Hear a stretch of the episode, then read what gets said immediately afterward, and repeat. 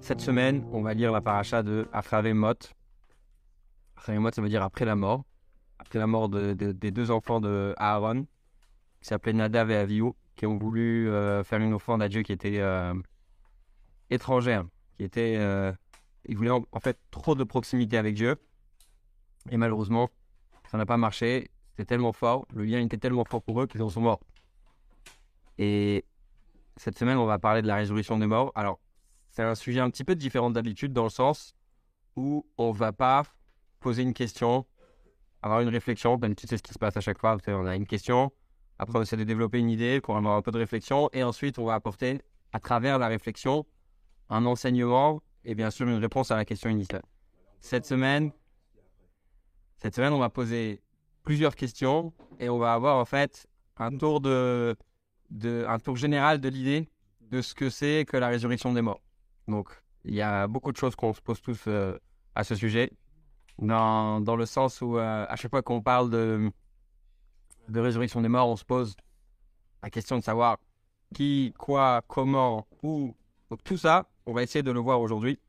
Donc c'est un sujet euh, intéressant de manière générale et c'est un petit peu lié à la paracha de la semaine dans le sens où Nadav et Avihu, ils ont voulu avoir une certaine proximité avec Dieu tout en restant sur terre. Et on va voir à travers ce cours que quand Mashiach arrivera, quelque part, la volonté de Nadav et Avihu dans leur euh, démarche d'avoir cette proximité avec Dieu, on va la voir d'une certaine façon quand Mashiach arrivera et quand euh, les morts vont ressusciter. Euh, deuxième point, pourquoi est-ce qu'on a choisi ce sujet, pour cette semaine? C'est parce que, vous l'avez peut-être entendu, cette semaine, on vient de finir pour la 42e fois le livre de Maïmonide, pour ceux qui étudient trois chapitres par jour. Euh, et en fait, à la fin de Maïmonide, il y a deux chapitres qui parlent de la venue de Mashiach, de qui sera Mashiach, de ce qui va se passer quand euh, Mashiach, donc le Messie, ar- arrivera. Et il n'y a pas tellement de détails concernant la résurrection des morts. Donc euh, peut-être que certains d'entre nous ont étudié ces deux derniers chapitres, peut-être qu'ils sont restés sur leur fin. Donc on va, on va en parler aujourd'hui. Euh, et puisqu'on parle de, la, de cette institution, donc de l'idée d'étudier tous les jours Maïmonide, il y a trois façons de le faire. Première façon, c'est d'étudier trois chapitres par jour. Deuxième façon, c'est d'étudier un chapitre par jour et donc de le finir en trois ans. Que quand on étudie trois chapitres, on le finit en un an. Et troisième méthode, c'est d'étudier Maïmonide en, en un an à travers les mitzvot. Parce que vous savez, il y a 713 commandements dans la Torah. Tous les jours, vous étudiez une mitzvah, donc un commandement, peut être positif ou négatif. Des fois, il y en a quelques-uns. Des fois, il y a le même pour quelques jours. Et donc, c'est une manière d'avoir une idée globale de la Torah. Parce que vous avez dans, dans, aucune, euh, euh, dans aucun livre, même si vous étudiez tout le Talmud, vous n'aurez pas une idée globale de la Torah. Vous n'aurez pas les lois qui concernent, par exemple, les sacrifices, les lois qui concernent, par exemple, euh, toutes les idées qui sont, euh, qui sont dans la Torah. Le seul livre qui les regroupe en entier de façon claire, parce que je ne dis pas dans le Talmud, mais euh, ça existe dans le Talmud, mais on ne va pas forcément avoir une idée claire. Et le Talmud, c'est pas un livre qui est accessible euh, d'emblée à, toute personne. Alors que Maïmonide, il a écrit un livre dans lequel on peut retrouver toutes ces lois. Aujourd'hui, c'est traduit en français, il y a des applications, il y a des, des publications que vous pouvez recevoir à la maison pour l'étudier tous les jours. Et c'est le seul à avoir écrit un livre qui est clair, qui est clair, qui est court et qui est précis. C'est, je repris ces mots dans sa, dans son, euh, dans son introduction. D'ailleurs, même si vous n'allez pas étudier tous les jours, j'espère que vous allez le faire, mais si vous n'allez pas étudier tous les jours, je vous invite à juste lire l'introduction parce que ça, ça donne une idée générale de ce que c'est que la transmission dans le judaïsme, comment la, la Torah est arrivée à nous, quel a été le travail de- du Talmud, quel a été le travail des grands à travers les générations. Et en fait, Maïmonide, il amène tout ça pour expliquer pourquoi est-ce que lui, il a eu besoin d'écrire un livre pareil. Il explique que, étant donné que euh, euh, il voyait que les gens avaient du mal à comprendre le livre, il a écrit un livre qui s'appelle Mishneh Torah. D'accord? Et il a dit celui qui veut comprendre la Torah, il n'a qu'à lire le Tanakh, la Bible, euh, et, lire mon livre, et il aura, il aura tout compris. D'accord?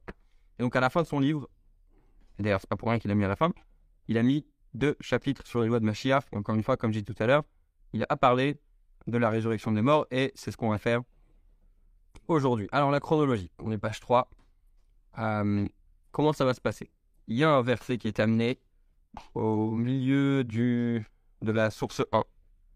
ce verset, il dit comme ça Bonne Yerushalayim Hachem. Donc, quand Mashiach arrivera, Dieu va construire le Beth Amikdash. Et ensuite, il va nitrer Israël il va rassembler tous les, tous les juifs en Israël. À Rofe Lishvur élève, Umkrabesh Il va euh, guérir ceux qui ont le cœur brisé et il va penser leur souffrance, penser comme euh, pansement. À quoi ça fait référence Penser leur pansement? À quoi ça fait référence de réparer, de, de, guérir les, ceux qui ont le cœur brisé? Alors vous avez remarqué une chose peut-être, vous êtes peut-être posé la question déjà, quand on va euh, consoler quelqu'un, on va consoler les endeuillés, on leur dit une phrase. Différentes coutumes, certains disent Minashama Intenokramu, vous soyez euh, consolés du ciel, et d'autres disent que Dieu vous console parmi les endeuillés de Sion, de Sion et de Jérusalem. A priori, il a déjà un problème, on lui rajoute un autre problème quelqu'un vient de perdre un, proche, euh, on vient, on lui dit euh, T'inquiète pas, tout le peuple juif a des problèmes. Euh, il y, a, tout le peuple juif qui prie pour Sion et, Jérusalem, et tu fais partie de, cela, et Dieu va vous, va vous consoler comme tout le peuple juif. En réalité, l'idée qui se cache derrière, c'est de dire que de la même façon que Sion et Jérusalem, que le, le temple à Jérusalem va être reconstruit, eh bien, la même chose, on dit à ces gens, ne vous inquiétez pas, vos proches vont revenir un de ces jours. Ça, c'est quelque chose qui est, ça, c'est quelque chose qui est capital. Donc, comment vont se passer les choses? Premièrement, construction du Beth Amikdash. Il y a beaucoup de discussions là-dessus. Est-ce qu'il va tomber du ciel directement? Est-ce qu'on va devoir le construire? Euh, Deuxièmement, les Juifs vont se rassembler tous en Israël. Mais ça va pas se faire en, en un claquement de doigts. Et ensuite, on va avoir la résurrection des morts. Et certains disent qu'il va y avoir 40 ans entre le moment où il va y avoir le rassemblement des Juifs en Israël, et seulement après, on aura la, résurrection des morts. Euh, et on peut le voir aussi dans, dans Maïmonide, sur ce deux. Hmm? Plus de morts entre cette période-là. Plus de nouveaux morts. C'est pas précisé. Est-ce qu'il y aura des, nouveaux morts jusqu'à la, entre la venue du Mashiach et la résurrection des morts? C'est pas précisé d'ailleurs. Ce qui est important, on va le voir tout à l'heure, c'est que même ceux qui sont vivants, au moment où Mashiach euh, arrivera, eh bien, ils vont mourir, ils vont, on va tous, en fait, on va tous mourir et revivre. D'accord? Ok. L'ordre, le nombre de personnes décédées qui reviendront est bien sûr très élevé. D'accord? Il y a des milliards de personnes qui vont revenir.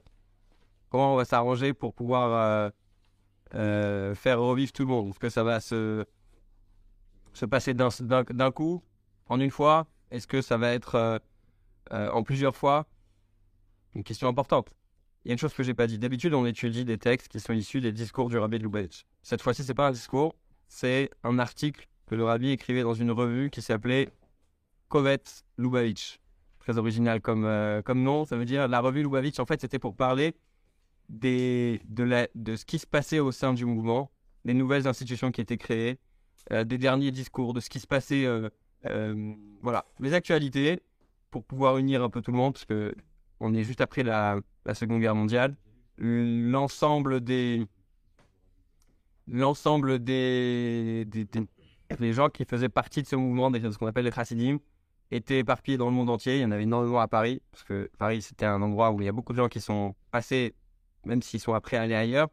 Euh, c'était un pays qui a, la France a été un pays qui a accueilli énormément de, des apatrides qui sortaient des, camps, etc. Et de, de Russie aussi. Donc, euh, on a, ce, on a ce, cette revue qui sort et les gens pouvaient poser des questions. Et le rabbi a écrit un article avec toutes les sources qu'on a aujourd'hui pour expliquer comment la résurrection des morts allait se passer. Pourquoi est-ce que les gens posaient la question?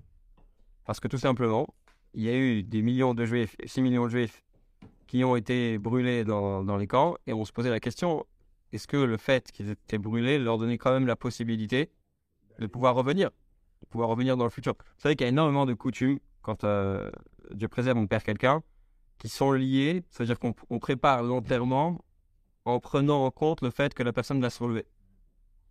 Et donc, euh, les gens se posaient la question, est-ce que tous ces morts dans les camps vont pouvoir revenir?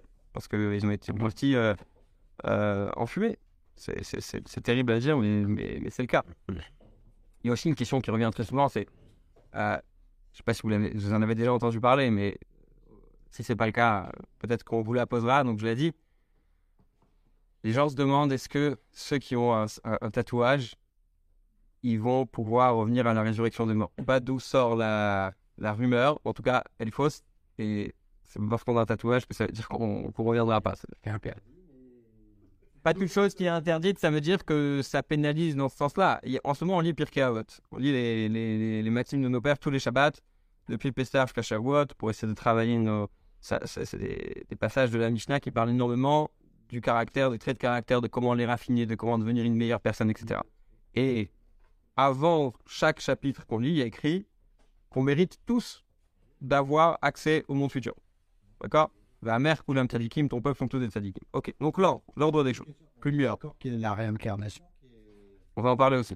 Mais ça inclut euh, qui revient Bien sûr, bien sûr. C'est le, le prochain. On y arrive. Page 8, si tu veux pas attendre le suspense. Donc, l'ordre des choses. Première opinion, c'est de dire qu'il y aura d'abord euh, ceux qui sont enterrés en Israël. D'où la volonté à travers les générations des Juifs de vouloir être enterrés en Israël. On a parlé du Rambam. Euh, il a voulu absolument être enterré en Israël. Il est enterré à Tibériade et à Tveria. Et euh, sur son tombeau, il y a écrit que de Moïse jusqu'à Moïse, il n'y a pas eu d'autre comme Moïse. Une phrase qu'on a sur aucun maître euh, dans l'histoire du, du judaïsme. Et on dit que ceux qui ont voulu l'amener n'ont pas, n'ont pas eu le, courage ou la force. C'était très compliqué en tout cas.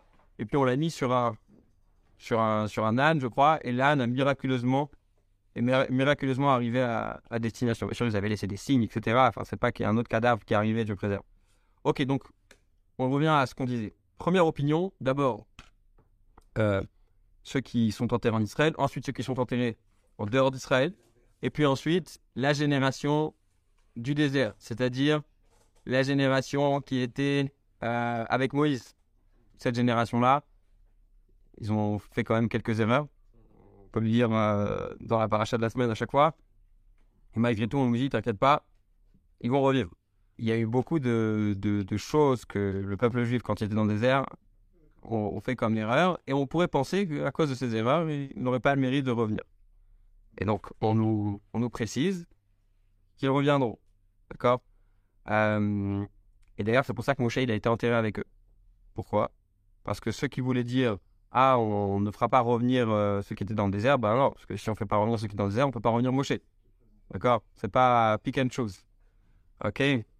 Euh, Pourquoi est-ce que pourquoi est-ce que les- les patriarches vont revenir en dernier? Ça, c'est la première opinion. Pour que. Non, parce que quand ils vont revenir, ils vont se réveiller ils vont voir tout le monde. C'est sympathique quand tu arrives dans une fête, que tout, que tout soit prêt.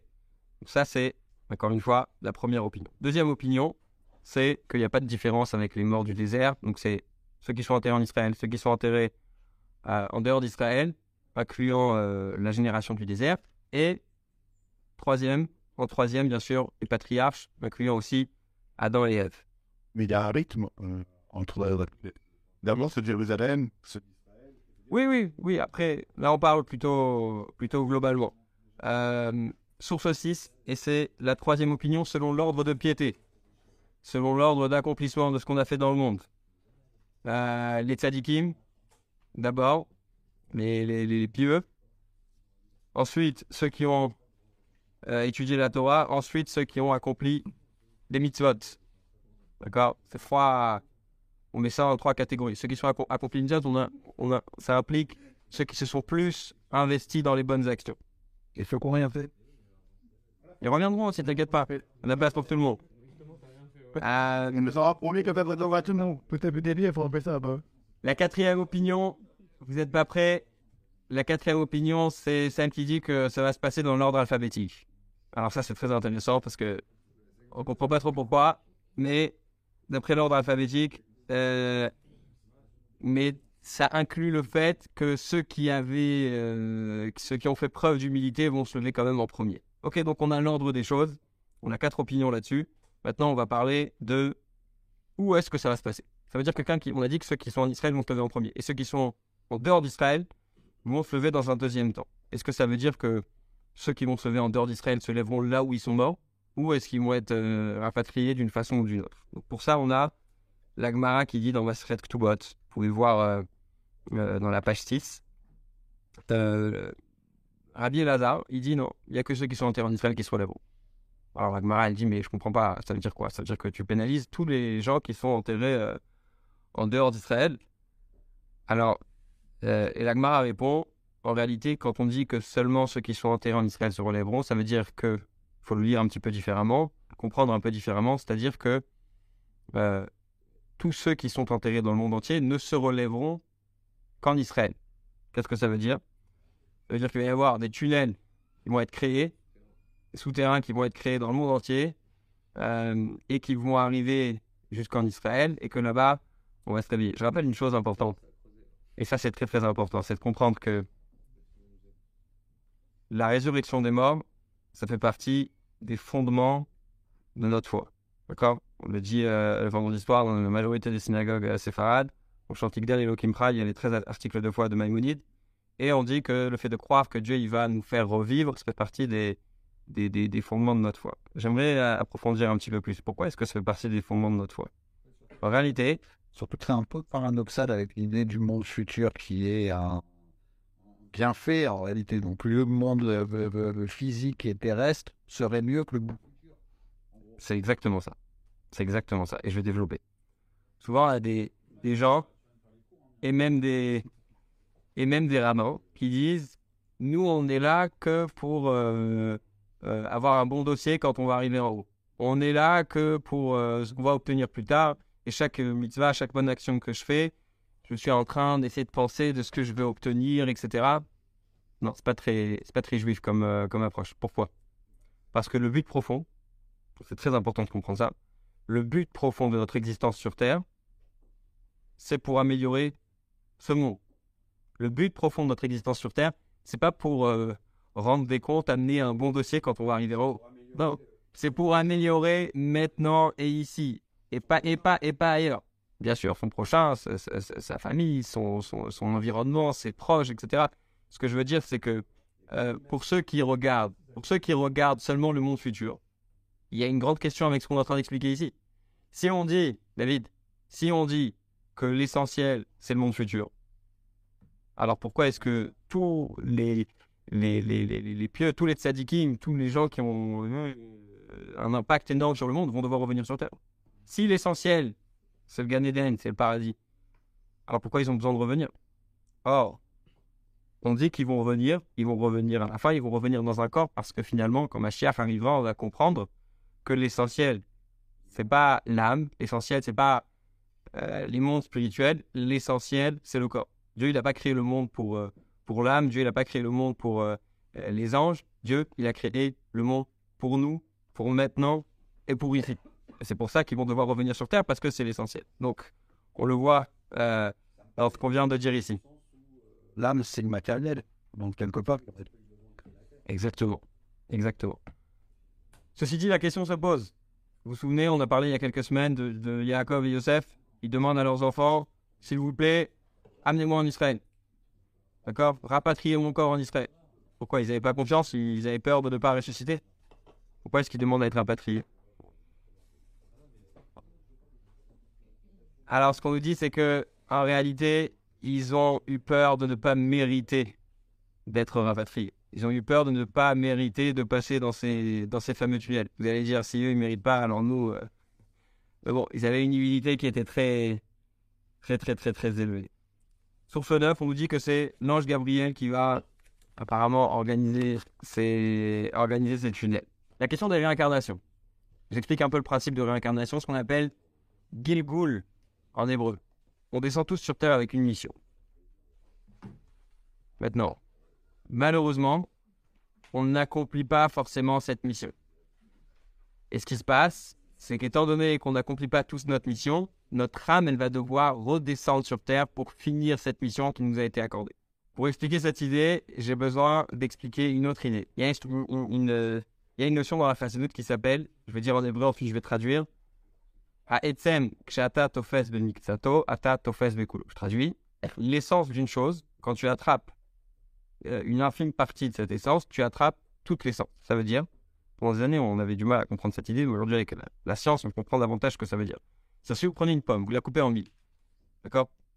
Et vous allez prendre un millième de cette pomme, et vous allez l'analyser au microscope, vous allez reconnaître que c'est de la pomme.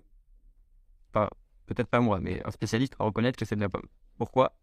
Parce que les mêmes caractéristiques qui sont dans la petite partie de la pomme vont être aussi dans la, grande pomme. Donc, c'est valable pour une pomme, c'est aussi valable pour une âme. Quand on dit qu'une âme, elle va devoir se réincarner pour finir une certaine mission, en réalité, c'est pas toute l'âme qui revient, c'est une partie de cette âme qui a besoin d'être raffinée et qui n'a pas accompli euh, sa mission sur Terre.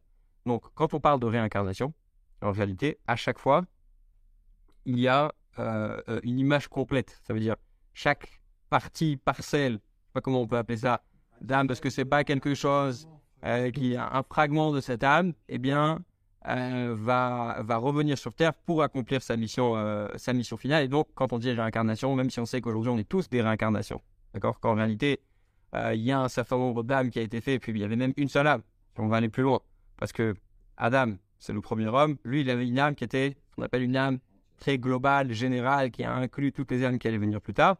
Eh bien, euh, si on devait faire la résurrection des morts de, si on ne devait pas faire la, résurrection des réincarnations, c'est difficile à prononcer. Euh, eh bien, on n'aurait ramené que Adam. D'accord? Donc, pour la, question de la réincarnation, euh, on, est, on est fixé. Alors, qu'est-ce qui va se passer pour ceux qui sont encore en vie? Que il y a ceux qui vont revenir. Et ceux qui sont encore en vie, qu'est-ce qui va se passer? Le Zohar nous dit, alors pour ceux qui ne connaissent pas le Zohar, le Zohar c'est un livre écrit par Rabbi Shimon Bar Yochai. Euh, on dit qu'il y a aussi d'autres auteurs.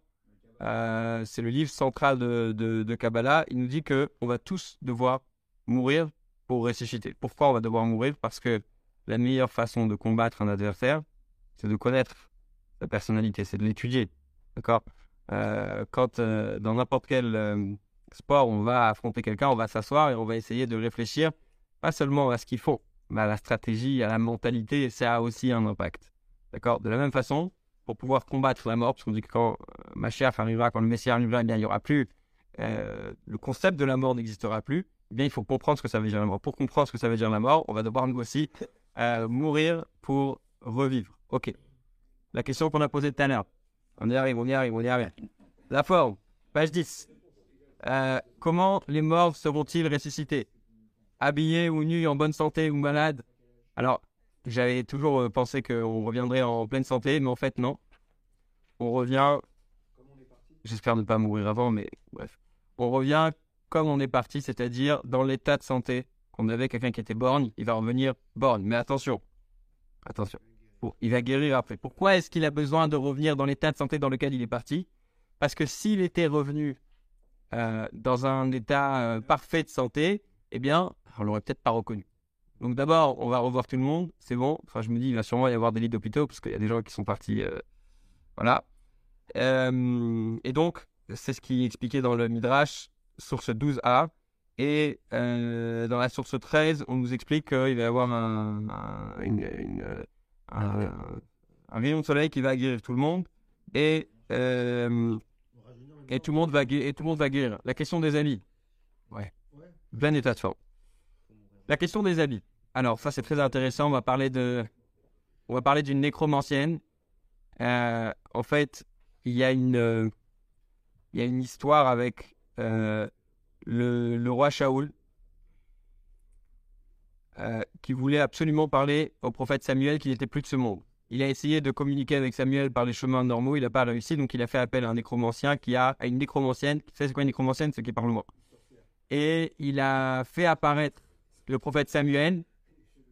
Et quand il a vu Samuel, Samuel, il était dans sa dans sa dans sa tunique qu'il portait toute sa vie. Enfin, il avait peut-être plusieurs, mais en tout cas celle avec laquelle on, on le reconnaissait le plus, son habit habituel. Et donc, euh, pourquoi il lui a parlé? Parce que Shaoul, il voyait que il avait plus autant de réussite dans ce qu'il faisait. Et donc, il s'est dit, euh, je vais devoir... Euh, j'ai envie de parler au prophète Samuel pour, pour savoir ce qui va m'arriver. Et le prophète Samuel lui a dit, écoute, si tu n'as pas réussi à me parler par les moyens normaux, c'est que je voulais pas te parler. bref, il a annoncé encore une fois que sa fin était proche et que c'est David qui allait le, le, remplacer. Euh, et d'ailleurs, Magmara nous dit ça sert à rien d'investir beaucoup dans, dans, les linceuls. D'accord? Vous savez, euh, dans, certains, dans certaines familles, des fois les gens ils veulent habiller le mort, etc. Il y a une histoire très connue avec ça d'un père qui a, qui a laissé euh, dans son testament, il a laissé deux testaments à ses enfants. Un premier testament dans lequel il leur demandait d'ouvrir le deuxième testament seulement un mois après sa mort. Et il leur a demandé juste une chose pour l'enterrement, je vous demande de m'enterrer avec mes chaussettes. Et donc les enfants ont fait des pieds et des mains pour demander à tous les rabbins de la ville et euh, aux pompes funèbres, à la Febra Kadisha, euh, les responsables religieux pour, euh, pour l'enterrement. Et comme vous connaissez les lois, il n'a pas pu être enterré avec ses chaussettes. Et un mois plus tard, rendez-vous chez le notaire avec tous les enfants. Il ouvre euh, la deuxième lettre. Et le père commence la lettre en disant Comme vous avez pu le constater, quand on est enterré, même les chaussettes, on n'en porte pas. Donc, euh, il y avait un, bon héritage. Donc, il leur a dit euh, Soyez responsable de votre façon de partager parce que de toute façon, on n'emporte rien. euh, on rien dans le monde d'après. Hein? On sait plus. ah. Ok, 7, page 11. De quoi le corps sera recréé Alors, il y a un, un os dans le corps qui s'appelle le loose, etsem loose. Et donc, cette, euh, cette partie du corps, elle euh, va être la source de pouvoir pour pouvoir recréer le corps. Pouvoir reconstituer un nouveau corps. Alors, euh, on n'a pas de définition exacte de quelle partie du corps il s'agit. D'après certains, il s'agit de là. D'après d'autres, il s'agit du, dernier os a dans la colonne vertébrale. Donc, que ce soit là ou là. Euh, on dit que c'est un, c'est un- une partie du corps qui est nourrie dans, la, dans le repas. Ça, c'est spirituel, bien sûr. hein. Dans le repas qu'on a après Shabbat. Vous savez qu'il y a une mitzvah. Il y a une pas une mitzvah, mais il y a un- une loi dans le Shulchan Aruch de faire un repas après Shabbat samedi soir, et c'est là qu'on nourrit cette partie, euh, cette partie du corps. Ok. La vie après la résurrection, quel type de vie on va avoir? D'accord? On va avoir une vie qui est... Parce que la dernière fois, vous vous souvenez, on a dit que quand Mashiach arrivera, on va avoir d'abord, dans un premier temps, pas de différence. Mais la résurrection de mort, là, on va vraiment changer complètement de mode de vie. Et euh, on nous raconte que parce que si on dit qu'on va avoir une vie qui est différente, comment est-ce que c'est possible que nos sages nous disent dans, dans le Talmud de traité Psachim que il va y avoir un grand repas. Vous avez peut-être entendu parler du Léviathan, et du, du Sharabar, un grand poisson et un grand taureau qui viennent de- d'une autre réalité, qui sont énormes, et avec lesquels on va avoir un, un- comment dire, un, un repas, ils vont se tuer l'un à l'autre, etc. Alors c'est quoi l'histoire? S'il n'y a pas de, il y a plus de profit, il n'y a plus de compétition, il n'y a plus de, haine, il n'y a plus de tout ça, pourquoi est-ce qu'on a besoin d'avoir d'avoir un repas? Alors, mon Agma, elle raconte euh, que euh, dans ce repas, on va demander aux grands, Abraham, Yitzhak et Jacob, donc les patriarches, on va demander au roi David, de faire la bénédiction, et puis tout le monde va partir, euh, va refuser l'offre parce que Abraham, il dit, il y a un enfant qui a, qui a filé du mauvais coton. Yitzhak, il va dire la même chose. Euh, Yaakov, il va dire, euh, je peux pas parce que je me suis marié avec deux sœurs et c'était, malgré qu'à dans mon temps, c'était pas quelque chose qui était interdit, mais la Torah, elle l'interdit dans le futur, donc euh, je peux pas faire la bénédiction. Moshe, il va dire, je peux pas rentrer en Israël. Yoshua, il va dire, j'ai pas eu de, de descendance, j'ai pas eu de garçon. Euh, et puis David va dire, c'était prévu que ce soit moi. J'aime bien ce façon d'arriver, royale et il va faire, euh, il va faire la bénédiction. Ensuite, la Gemara nous dit qu'il va y avoir le Léviathan qui va avoir des sortes de Des cahiers des nageoires. des écailles, non des, des il va avoir des pinces qui sont très euh, coupantes. Il va tuer le charabar. Le charabar va euh, l'encorner avec ses avec ses cornes en général quand on l'encorne. Euh, et donc il va, ça va être consommé pendant cette grand, ce grand repas et le reste ça va servir à donner aux pauvres. En bref, en bref, en bref, tout ce qu'on décrit ici, comme dit le Maïmonide, c'est tout ce qui va arriver. On ne sait pas comment ça va arriver jusqu'à ce que ça arrive, mais en tout cas, ce qui est certain, c'est que la notion de la nourriture, elle sera complètement différente. Pourquoi est-ce que ça va être complètement différent? Pour comprendre ça, il faut comprendre c'est quoi la nourriture aujourd'hui. Pourquoi est-ce qu'on mange quelque chose? On a parlé tout à l'heure de réincarnation. Et en réalité, à chaque fois qu'on mange quelque chose, on élève une étincelle divine qui est à l'intérieur de cette chose. Faut bien comprendre, on a parlé quand on a fait les cours de Tanya, que pour quelque- pour, quand Dieu crée le monde, il le crée à chaque instant. Ce qui fait que, dans chaque élément de la matière, dans la nourriture aussi, il y a une étincelle divine. Et quand on va manger cette chose, on va élever cette étincelle divine. D'accord? Maintenant, cette étincelle divine, ça peut être aussi l'âme d'un- d'un- d'une personne qui a vécu sur Terre et qui a besoin d'être euh, d'être élevée. Et donc, étant donné qu'à Mashiach, on va plus euh, regarder les choses de la même façon, parce qu'aujourd'hui, si on mange la chose, c'est pas parce qu'on a envie d'élever quelque chose. C'est pour ça il faut un travail énorme de, réflexion et de concentration. Euh, mais quand on mange, c'est parce qu'on a faim. Mais à Mashiach, on n'aura plus faim. Donc, la façon de manger, elle va être différente. Elle va être faite essentiellement dans le sens de dire j'ai envie d'élever ce qu'il y a à l'intérieur. Donc, euh, on a vu énormément de choses sur la, sur la résurrection des morts. Euh, euh, ce qu'on peut dire simplement, c'est qu'on espère que ce soit le plus rapidement possible avec la venue du Mashiach.